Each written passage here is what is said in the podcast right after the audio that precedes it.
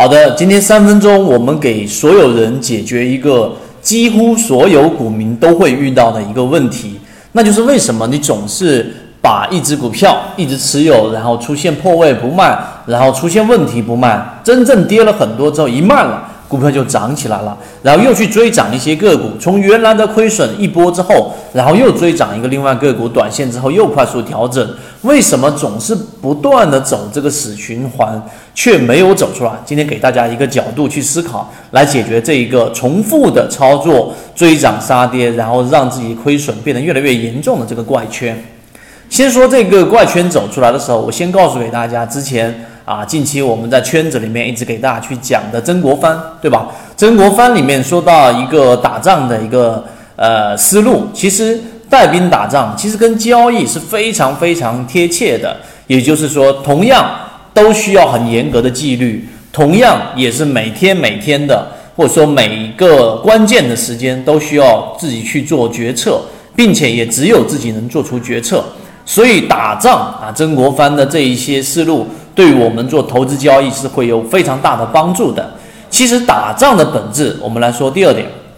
打仗的本质是什么？打仗的本质就是不是我去找敌人，就是敌人来找我，就是这么简单的一个事情啊。我们之前也讲过，并不是说你去看了很多的投资书籍，你就会把操作给做好。又或者是我们跟这各位去讲过，很多市场当中的这一种操盘手都是小学毕业生，那不是说有很高学历的。但为什么他的操作就是这么好？所以我们说，不是我们去找敌人，就是敌人来找我。那么好，你现在思考一下啊，可以暂停我们视频思考一下。那到底哪一种策略会更好？到底是我去找敌人，还是敌人来找我呢？第三点，曾国藩给出的答案就是我们要作为一个啊这一个主体，而不是做客体，也就让敌人来找我。曾国藩他打仗的过程当中，他永远不会是让自己处于我们说的这一种。啊，做客一方就是我要去找敌找敌人，因为但凡你是作为你去找敌人的这一方的结果，一定是非常容易动气。而我们作为主体，就是敌人来找我的过程当中，那么整体来说，我就不需要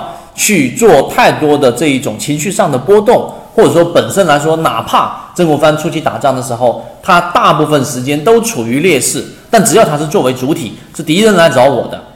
那么最后，他总能有机会能够逆转胜。那么好，我们回到交易过程当中，为什么会有这个怪圈？是因为大部分时间啊，我们普通的股民就是不停的去看 K 线的股价，不停的去看股价的走势，不停的去看每一分、每一秒、每一刻。那么最后导致就是你的心情永远跟着股价在做起伏。所以在价值投资里面的保守主义，包括巴菲特。查理芒格这一类的人，他们所提供的一个观点就是：我永远在我的能力圈里面去等待着出现着在我能力圈范围之内的利润，我去把握。除此之外，我不去把握。这是第一个他们的角度。第二个角度就是，我只要选择好了我能力圈里面的个股标的，我就会耐心的等待，无论大盘出现多大的这个问题。当然。出现大盘的问题的时候，我会调整仓位，但对于这只个股，我是不会轻易的这一个把它给放走，我一直都会咬住青山不放松。